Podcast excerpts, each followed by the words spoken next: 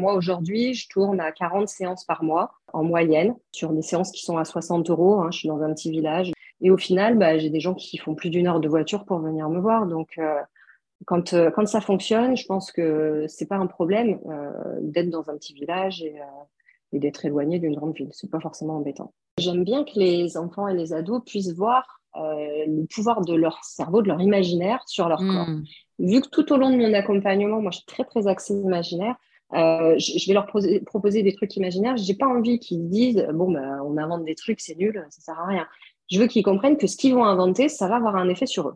Moi, j'ai eu les mêmes, les mêmes peurs, les mêmes craintes, hein, je pense, que tout le monde. Euh, et ce qui m'a aidé, c'est de le pratiquer, pratiquer, pratiquer, euh, à hmm. force de le faire. Et puis, à force de me dire que, que j'y crois, en fait, quand je veux mettre en place un signaling, je suis intimement convaincue que ça va marcher. Ça ne peut pas être autrement, d'une manière ou d'une autre.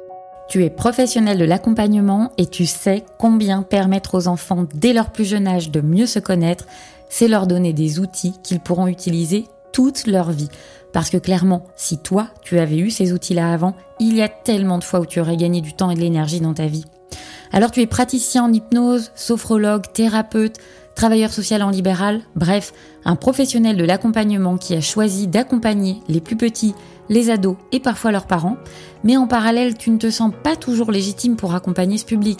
Tu ne sais pas toujours quoi faire ou comment faire quand tu rencontres une problématique qui sort un peu des sentiers battus, et il t'arrive même de réaliser que tu limites carrément ton potentiel d'accompagnant à cause de ce foutu syndrome de l'imposteur.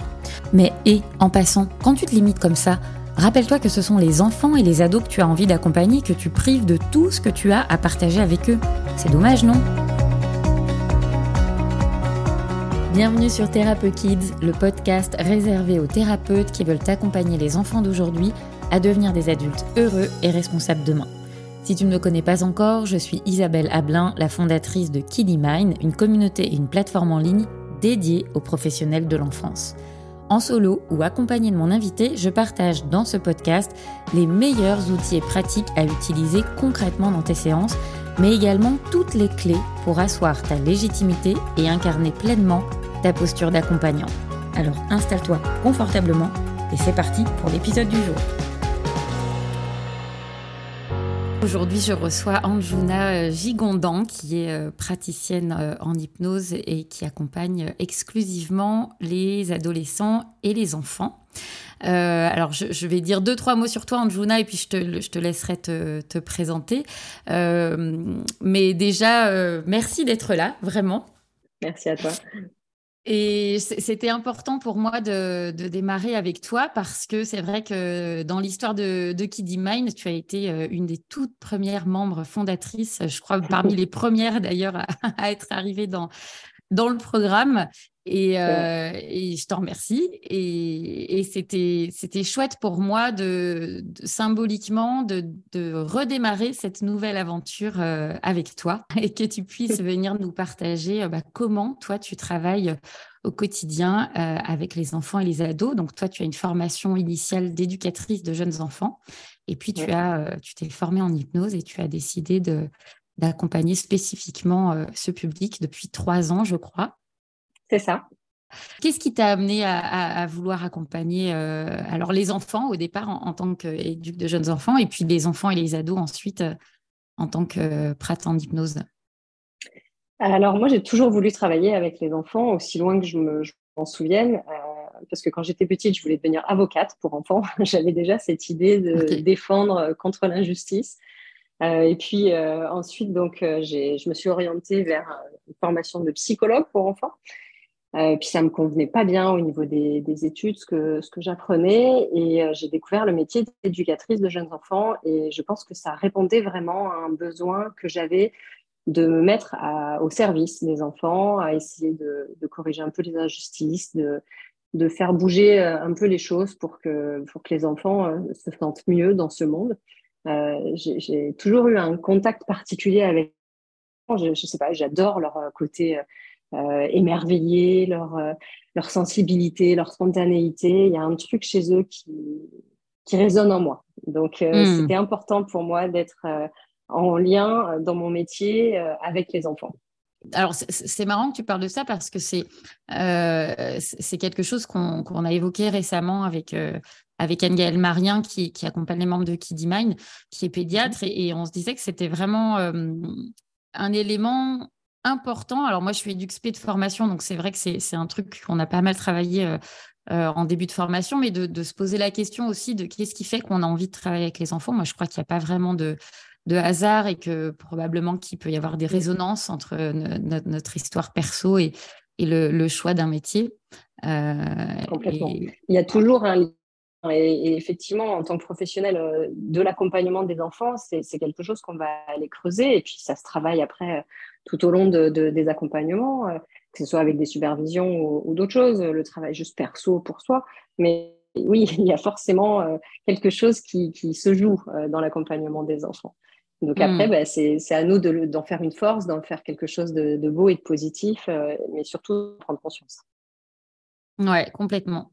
Et, comment tu, es, euh, tu en es arrivé à te former à l'hypnose? Et puis, dans la foulée, comment, euh, qu'est-ce qui a fait que tu as, tu as choisi vraiment de te spécialiser avec ce public-là? Ouais. Alors en fait, mon accompagnement en tant qu'éduc jeunes enfants, au bout d'un moment, euh, j'ai senti que j'arrivais euh, sur des limites. Euh, le, le, cadre institutionnel me convenait pas. J'ai eu quelques situations compliquées à gérer et je sentais que j'apportais pas le, le, tout ce que j'aurais pu apporter aux enfants. Il manquait des outils, il manquait des choses. Donc je me suis formée à d'autres à d'autres métiers. J'ai quitté le domaine de la petite enfance et puis, euh, je suis tombée un peu dans l'hypnose par hasard puisque j'ai arrêté de fumer avec une hypnothérapeute.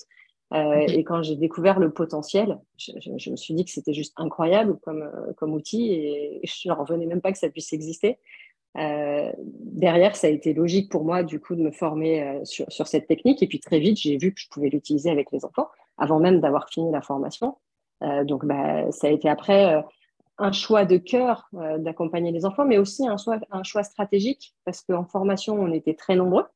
Euh, il y a hmm. beaucoup d'hypnos qui, qui, sortent de formation chaque année, et euh, j'ai bien compris qu'il fallait que je me démarque si je voulais hmm. pouvoir en vivre, au moins en partie.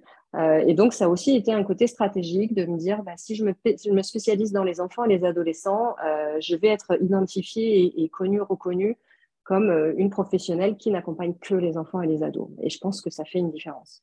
Ouais, c'est super intéressant et, ça m'amène à une question parce que euh, très souvent, il y, a pas mal de praticiens qui se disent, mais oui, j'entends bien cette, euh, cet intérêt de pouvoir se spécialiser auprès d'un public en particulier pour pouvoir se démarquer.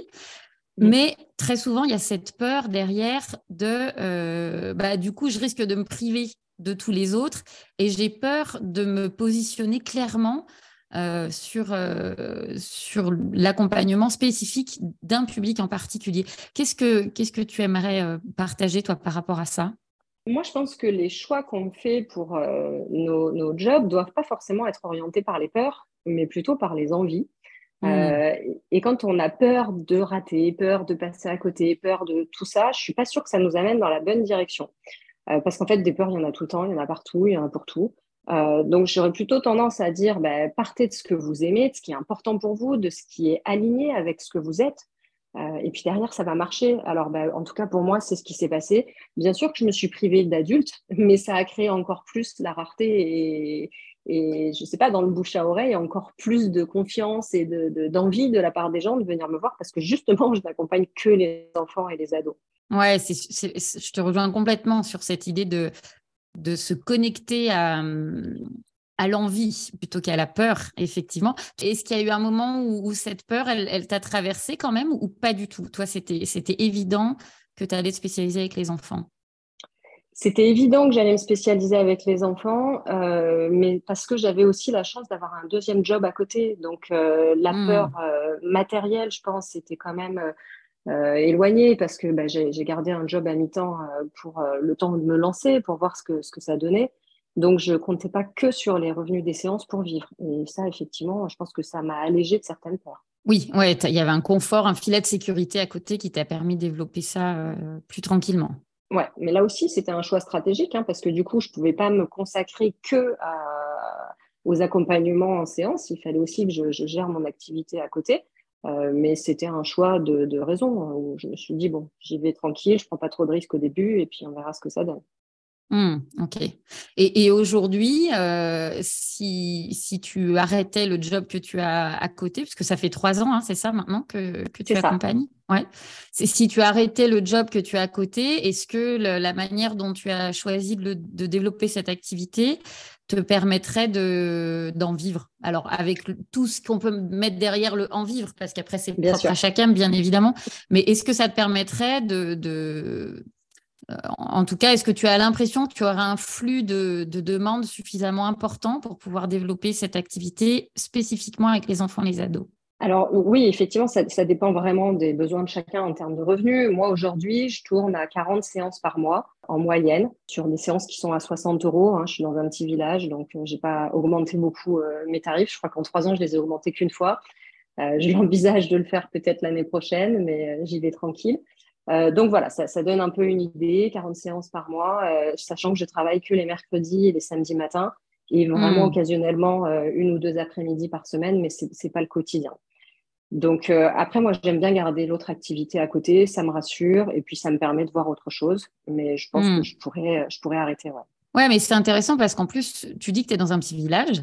Euh, donc, euh, c'est vrai que toutes les, tous les a priori qu'on pourrait avoir sur Ah, ben oui, mais moi, j'habite euh, j'habite pas dans une grande ville, par exemple. Ben voilà, là, ce que tu es en train de nous dire, c'est que pour autant, même en étant dans un petit village, tu arrives quand même à faire 40 séances par mois, ce qui est, ce qui est déjà plutôt bien. Hein. Ouais, ce qui est plutôt un bon, un bon score pour moi, en tout cas, par rapport à mes objectifs. Après, je me suis aussi beaucoup posé la question hein, de, de l'emplacement. Est-ce que c'était stratégique pour moi de rester dans mon petit village? Est-ce qu'il valait mieux que j'aille sur Aix?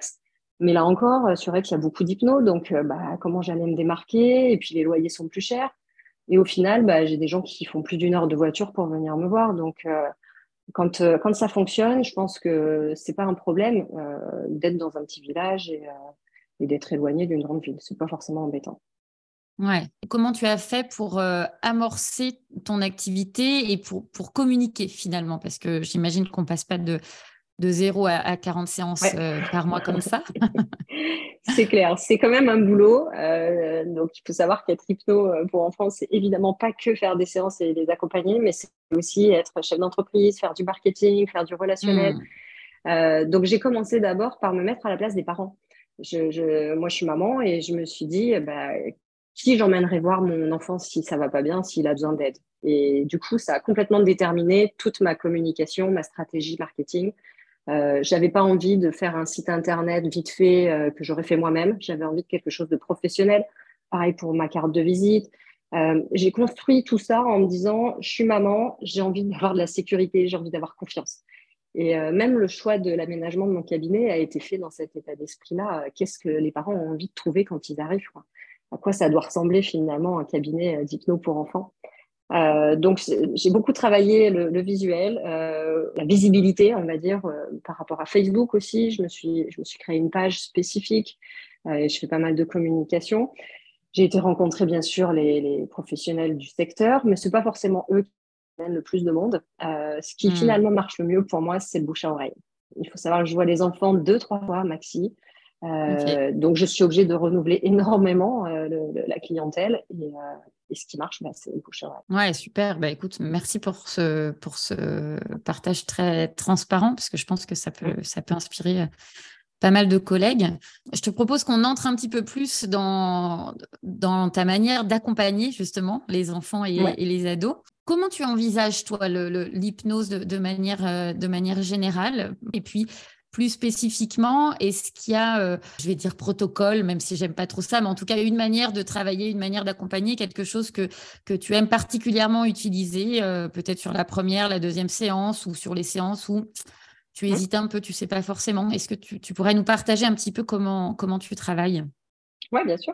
Donc, bah, au début, moi, je me mettais beaucoup de pression quand même. Hein. Quand j'ai commencé les séances, j'aimais bien préparer à l'avance. Donc, euh, je demandais mmh. pourquoi est-ce qu'ils venaient me voir, euh, je, listais justement les, protocoles que j'avais à ma disposition. Euh, j'essayais d'être le plus préparé possible dans tous les outils que j'avais à ma disposition. Euh, et puis, je me mettais aussi la pression sur l'état d'hypnose chez l'enfant et l'adolescent. Ce qui a beaucoup changé aujourd'hui, ça n'a plus rien à voir, mes accompagnements, puisqu'en fait, je pars du postulat que les enfants entrent en transe tout seuls et super hmm. facilement Et je me mets beaucoup moins de pression à savoir s'il est en transe, pas en transe, mais il rentre, il sort. En fait, je leur fais confiance et je lâche complètement l'affaire sur, ce, sur cet aspect-là. Euh, je crée suffisamment un, un environnement et un, un, espace pour accueillir les trans euh, et j'ai l'impression que c'est suffisant, que, que, les enfants, du coup, ils peuvent se, se, livrer, ils peuvent être dans leur imaginaire complètement et on, on peut comme ça euh, travailler avec beaucoup de visualisation, euh, mais pas de la visualisation juste euh, on se raconte une histoire, une visualisation vivante, un, un, truc où je le vis tellement avec eux que je, je pense qu'on ne peut que être en transe dans ce moment-là. Ouais.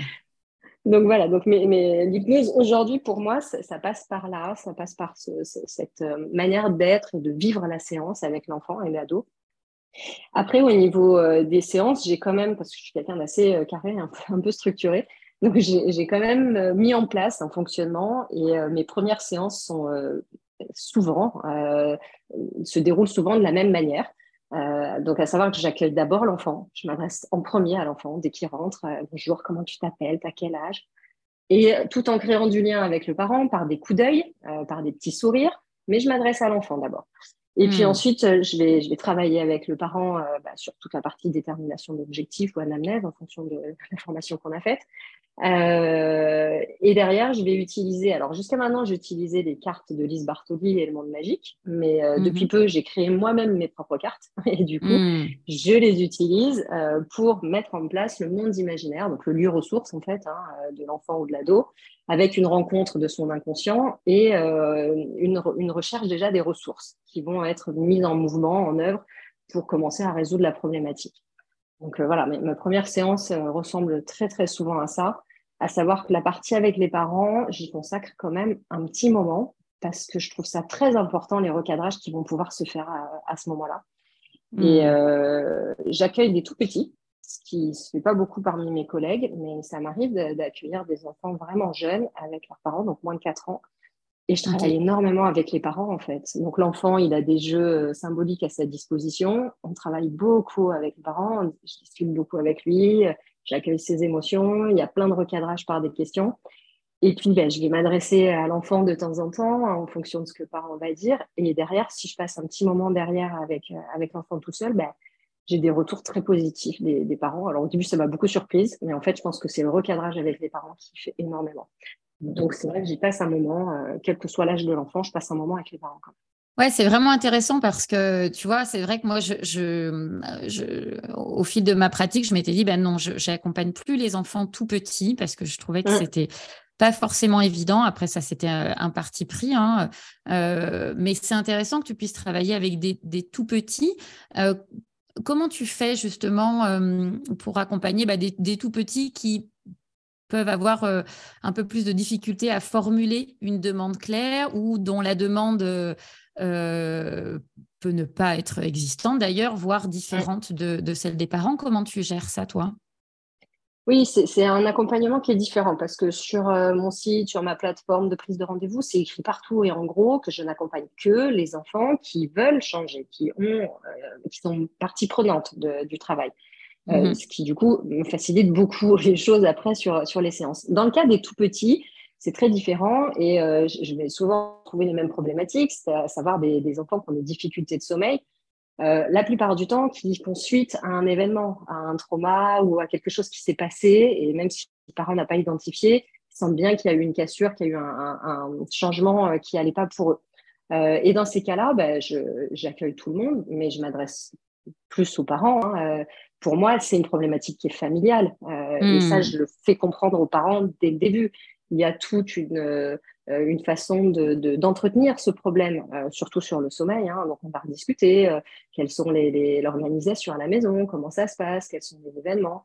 Euh, là, la, la, dernière en date, bah, c'est une qui devait reprendre le travail. Et en fait, en discutant avec elle, bah, elle n'avait pas du tout envie de reprendre le travail. Et du coup, mmh. bah, sa petite fille, elle n'arrivait plus à dormir depuis trois semaines, depuis qu'elle savait qu'elle devait reprendre le travail. Et donc voilà, en désamorçant des situations comme ça, ça, ça, ça, règle la problématique. Donc je me positionne pas comme accompagnant d'un tout petit qui a un problème, mais plutôt mmh. euh, accompagnant d'une famille en ce moment euh, qui fonctionne plus comme ça devrait. Ok, ouais, super intéressant.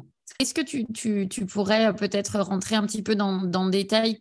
Concrètement Tu vois, je pense aux, collègues qui, qui n'accompagnent pas encore d'enfants, par exemple, ou mmh. peut-être à des parents qui nous écouteraient et qui, se, qui pourraient se demander à, quoi ça ressemble. Et est-ce qu'il y a euh, un outil que, tu utilises, que tu, pourrais nous, détailler un petit peu plus dans comment tu l'utilises justement? Ouais, alors un outil que j'utilise, euh, je serais tentée de, parler des cartes créatives de Lise Bartoli, si, euh, mhm. ça te va. Mhm. Euh, donc cet outil, je le, propose plutôt aux enfants à partir de 4 ans et jusqu'à même grands ados. Alors je le présente pas de la même manière, évidemment. les grands ados, je leur dis bon, les dessins sont un peu enfantins, mais bon, le, principe est le même. Tu vas voir, c'est simple. Il faut trouver une solution. Il faut résoudre un mystère, une enquête, ce que tu veux. Donc j'essaie de l'amener de manière, en fonction de l'ado que j'ai en face de moi, évidemment, un peu plus intéressante pour lui.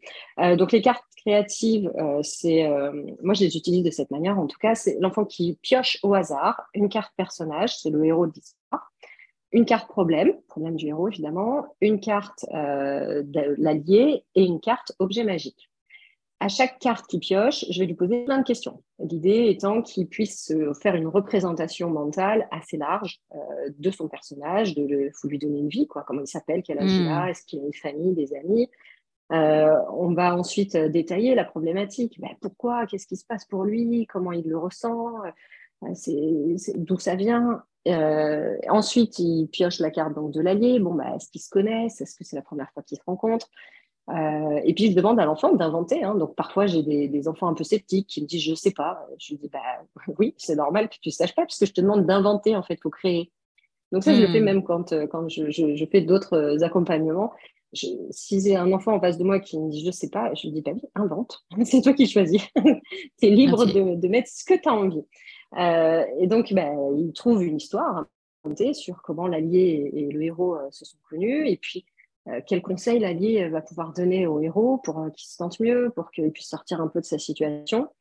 Et enfin, avec la carte de l'objet magique, euh, l'enfant va trouver comment son héros va l'utiliser, cette carte, en gros, comment il utilise ses ressources pour sortir de, sa problématique. L'outil, pour moi, je l'utilise vraiment comme une remise en marche de l'inconscient. C'est comme si euh, on était un peu bloqué, piégé dans notre problématique et qu'on avait besoin d'un petit coup de pouce pour euh, remettre du mouvement et ressortir de, la problématique pour voir toutes les options qui s'ouvrent à nous euh, quand, on a envie de changer et quand on veut que ça bouge. Donc voilà, ça, je l'utilise très très souvent, cet outil avec, les enfants.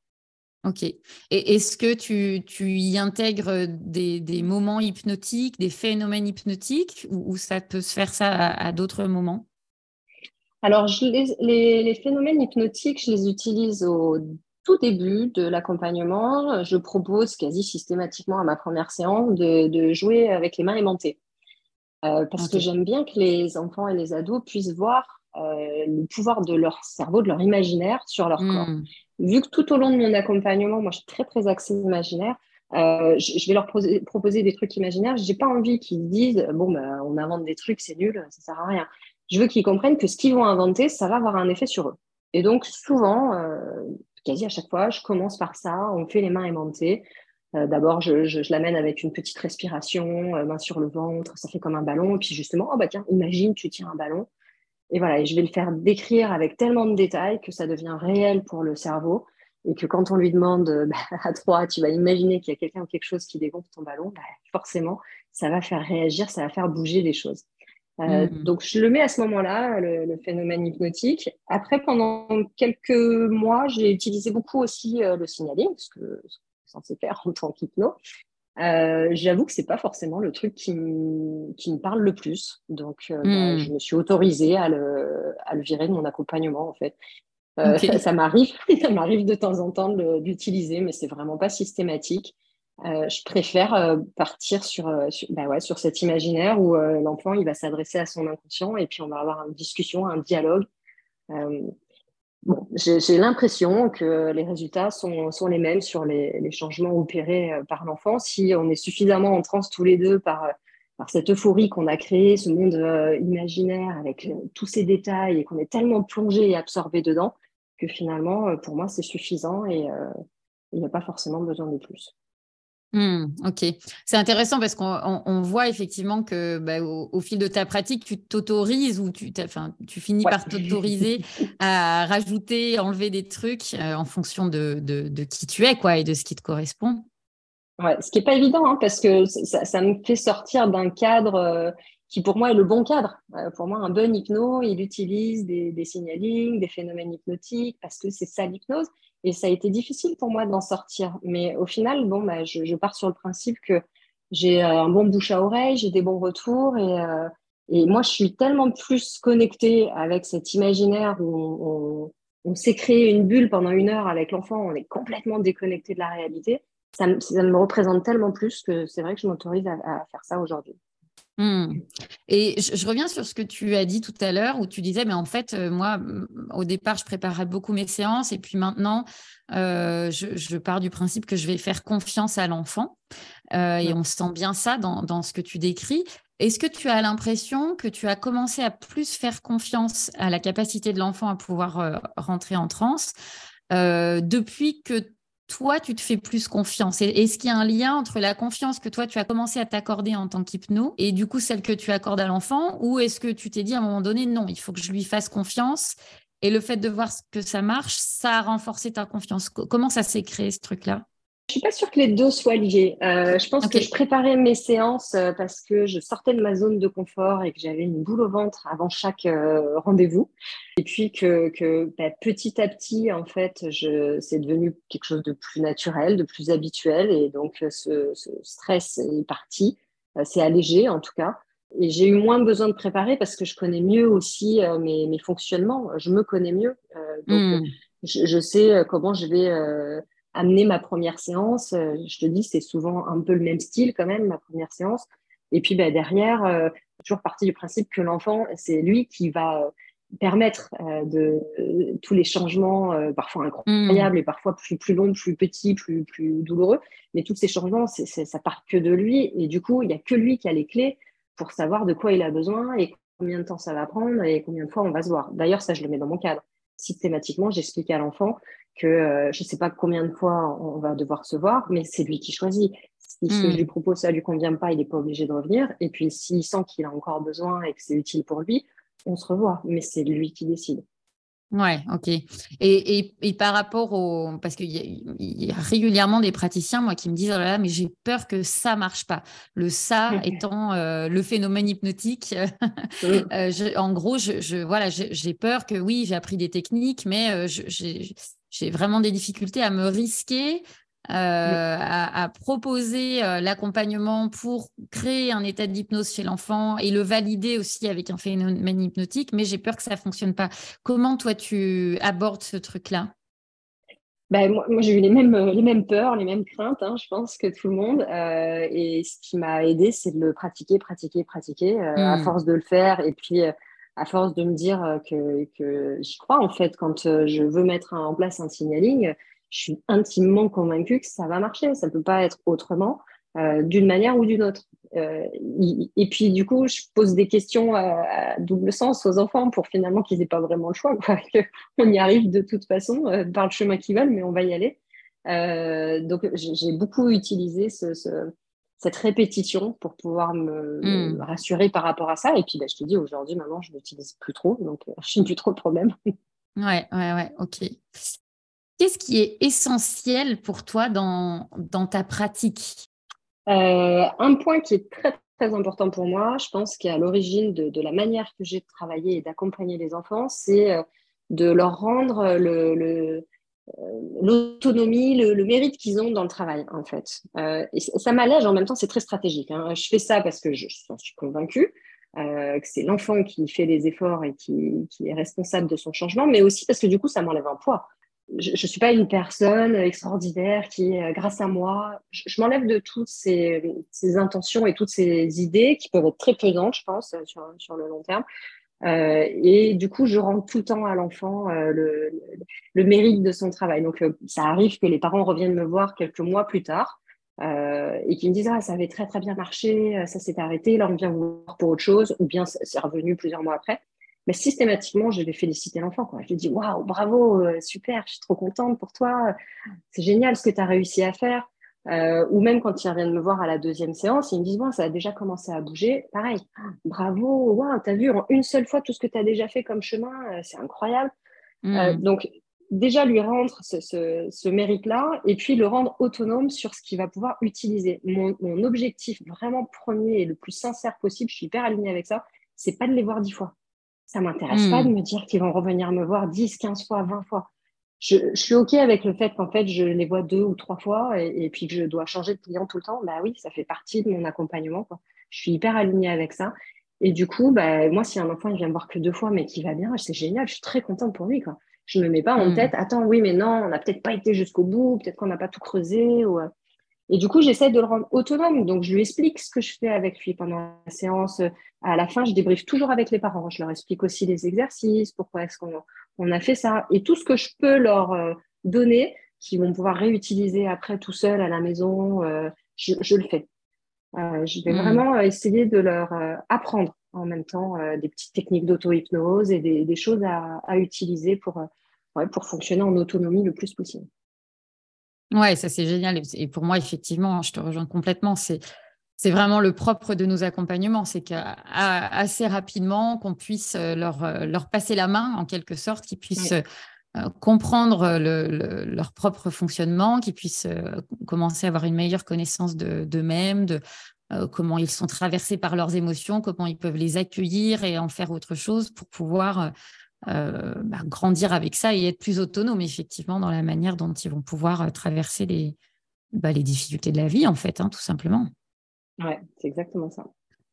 Euh, est-ce qu'il y a des séances qui se sont euh, moins bien passées, voire pas bien passées du tout, euh, que ce soit avec les enfants, avec les parents et, si c'est le cas, comment bah, comment tu as géré ça, toi? Alors oui, évidemment, ça m'est déjà arrivé. avec les parents, c'est assez rare parce que je suis naturellement énormément en synchro. Euh, donc, je vais, je vais souvent euh, revalider que, que c'est bon, qu'on se suit bien, qu'on s'est bien compris. Et quand je, mais c'est de l'ordre presque de, de l'instinct, quand je sens qu'il y a un truc qui coince, euh, je vais pas lâcher en fait. Je, je, vais questionner plus le parent, je vais être plus souriante ou je sais pas, mais je vais modifier mon comportement jusqu'à ce que j'ai un point d'accroche avec le parent. Donc, euh, avec les parents, ça m'est pas arrivé d'être en, en, difficulté.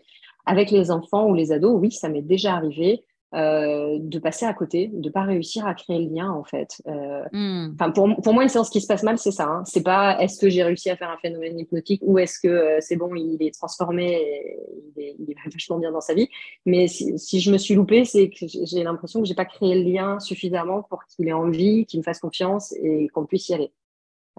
donc oui, j'ai déjà eu des ados tout ce que je leur proposais, je passais euh, un peu à côté, je sentais que ça les intéressait pas, ou j'arrivais pas euh, avec des petits, hein, parfois j'arrive pas à capter le, le, truc qui, qui, va le faire être vraiment avec moi et qui va permettre qu'on y aille.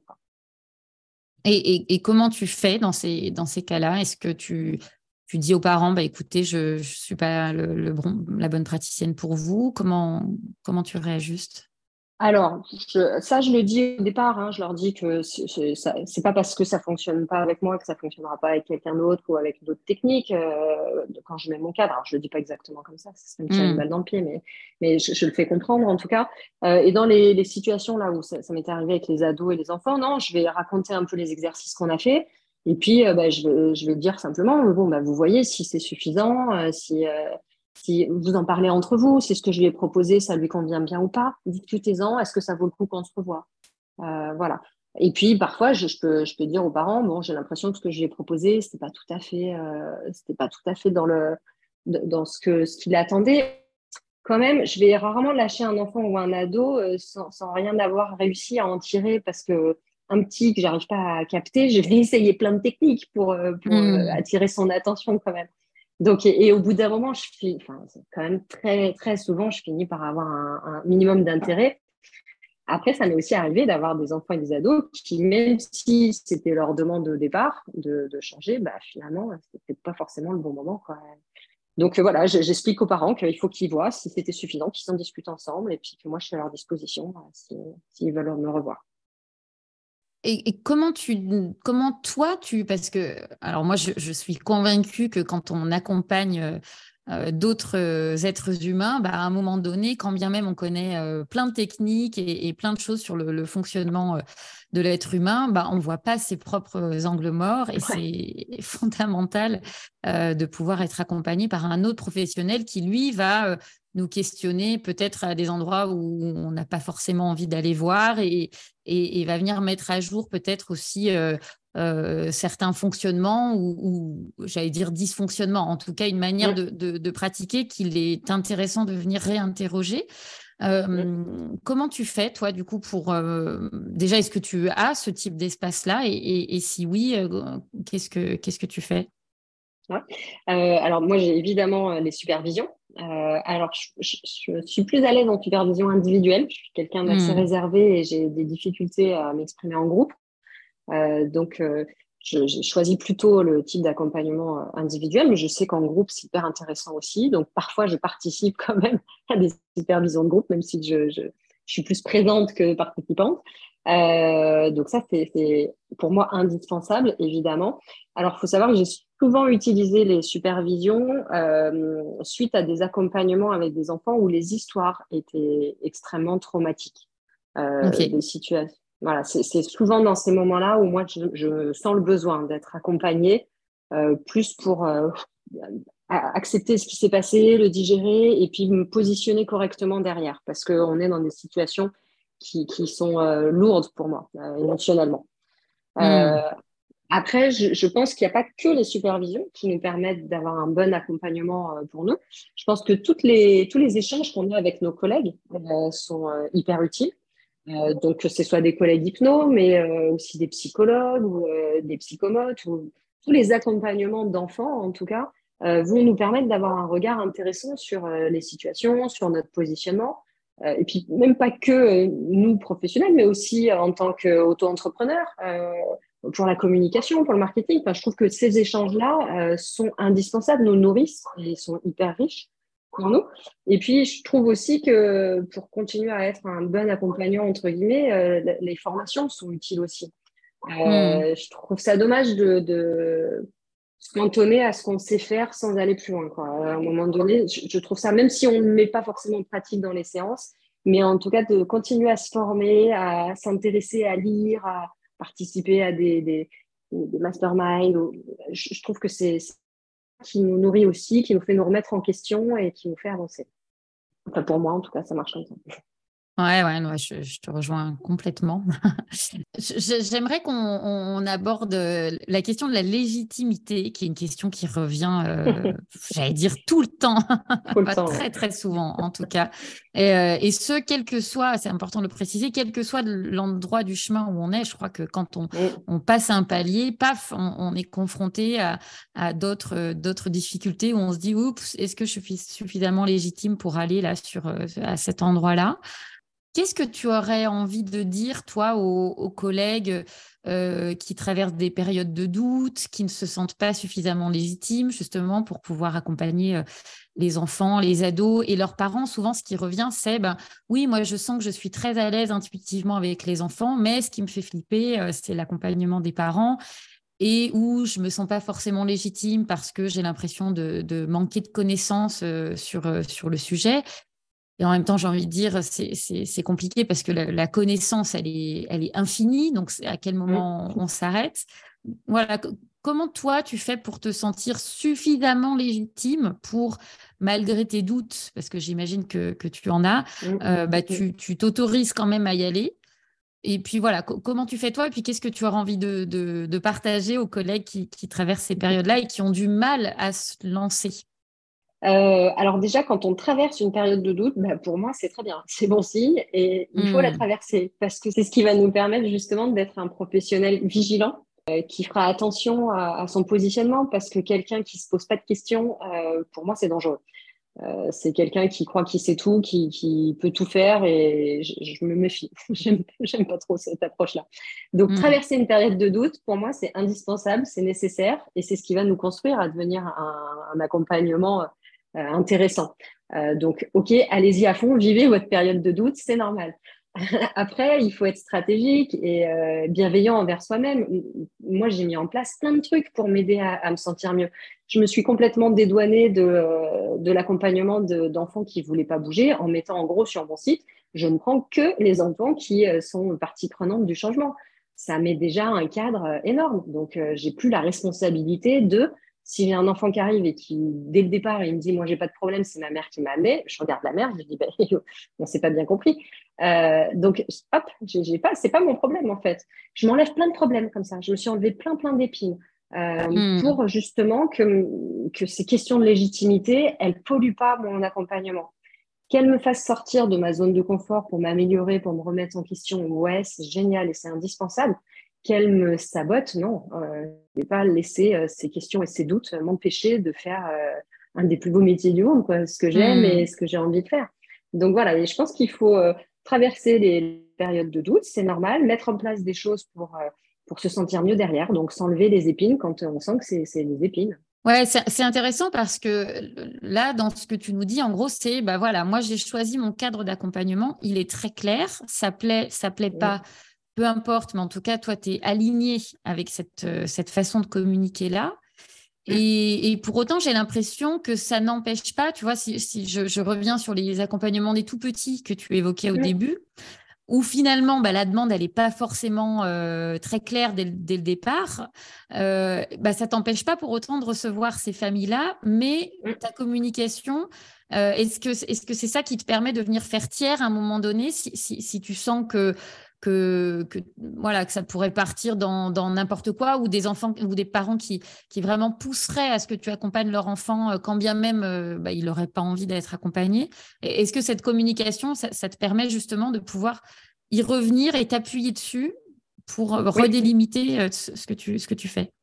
Oui, complètement. C'est mon cadre qui va me permettre de m'appuyer régulièrement sur des, des, demandes dans lesquelles j'ai pas envie d'aller et quand je reçois un tout petit, alors sur mon site, c'est écrit que moins de 4 ans, ils sont censés m'appeler avant pour en discuter, euh, mhm. ce sera à la demande.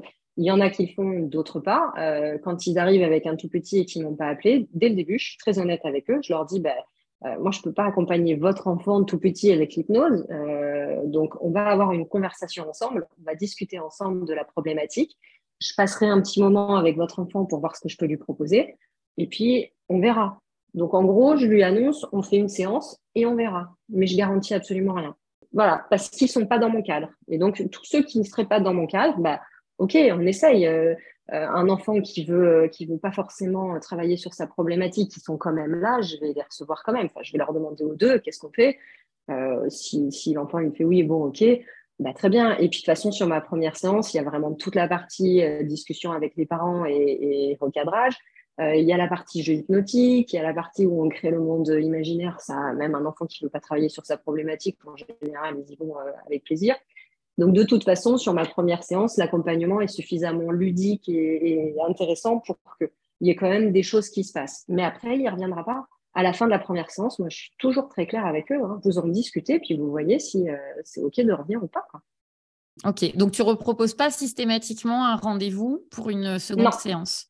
Pas systématiquement. Au démarrage, quand je les reçois, je leur explique euh, que bah, ce que l'enfant va me dire, c'est confidentiel, mais que je ferai le débrief. Je leur dis que je ne sais pas combien de séances seront nécessaires, qu'en moyenne, on conseille entre deux et quatre séances par accompagnement pour une problématique, mais que ça dépend vraiment des enfants. Parfois, en une hmm. séance, c'est réglé, et parfois, ça prend plus de temps, ce sera OK aussi, mais c'est l'enfant qui choisit s'il a envie de revenir ou pas.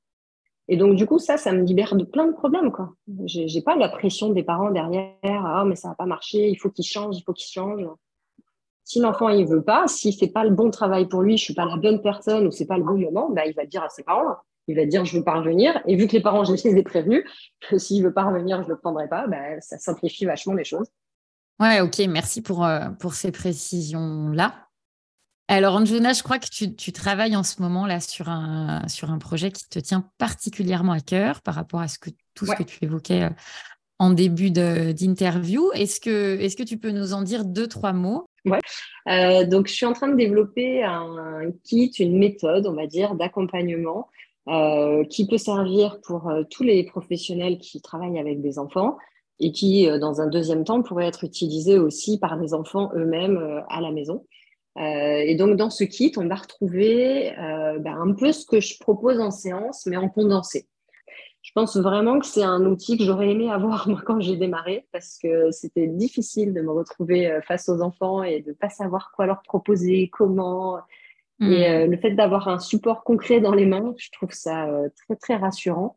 Et, euh, et, en plus, bah, c'est des choses qui vont permettre euh, à certains enfants euh, de se lancer un peu plus facilement dans, dans l'accompagnement. Donc voilà, pour moi, c'est un chouette projet et que j'espère pouvoir porter à son terme rapidement. Donc, c'est un projet qui serait à destination des professionnels pour les aider, en fait, pour leur donner un support, de, de un, un, déroulé un peu plus concret de, pour pouvoir dérouler la séance étape par étape. Exactement, c'est très bien résumé. Ok. Ben, chouette, euh, hâte que ce projet euh, voit le jour, en tout cas. Oui, merci. Écoute, je vois l'heure qui, qui, défile. Euh, est-ce que tu, tu, aurais, toi, une ressource, un livre, ou plusieurs d'ailleurs, qui, qui t'ont particulièrement marqué et que tu pourrais, ou qui, enfin, qui t'ont beaucoup apporté, en tout cas, dans, dans ta pratique? Euh, et que tu aimerais partager euh, ici oui, bien sûr. Alors, euh, au niveau des, supports en livre pour l'hypnose en, tant que tel pour les enfants, il n'y en a pas tant que ça. Mmh. Néanmoins, je crois que je les ai tous achetés. je les ai tous feuilletés, refeuilletés. Donc, ils sont chouettes. Après, il y a tout un tas de cartes qui sont très intéressantes. J'ai déjà parlé des cartes de Dispartoli, mais il y en a d'autres.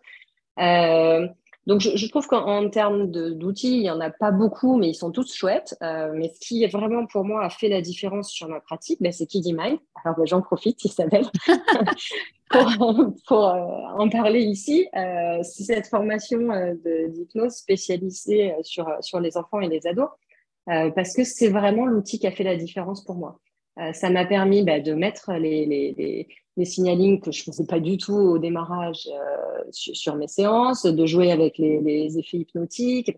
Ça m'a permis vraiment de, passer de la théorie à la pratique euh, de façon euh, fluide, naturelle. pour moi, ça a vraiment été une ressource qui, qui a fait la différence, qui m'a beaucoup inspirée. Ah bah écoute, chouette, tant mieux, c'est le but, donc bah donc c'est chouette. La boucle est bouclée. la boucle est bouclée, c'est ça. Euh, où est-ce qu'on te retrouve? Tu parlais que tu étais pas loin d'Aix. De toute façon, je mettrai tous les, liens, le lien notamment vers ton site sur, euh, dans les ressources du podcast. Mais euh, à quel endroit on peut te, trouver? Alors, j'ai un cabinet sur Tretz, qui est donc dans le 13, hein, Bouches-du-Rhône, pas très loin d'Aix-en-Provence. ça m'arrive de faire encore de temps en temps du domicile sur les Bouches-du-Rhône.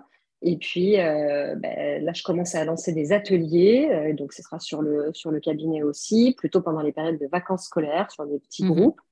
Euh, voilà, et puis ben, le jeu, écoute, je le mettrai à disposition dans la France entière dès qu'il sera sorti. Trop bien.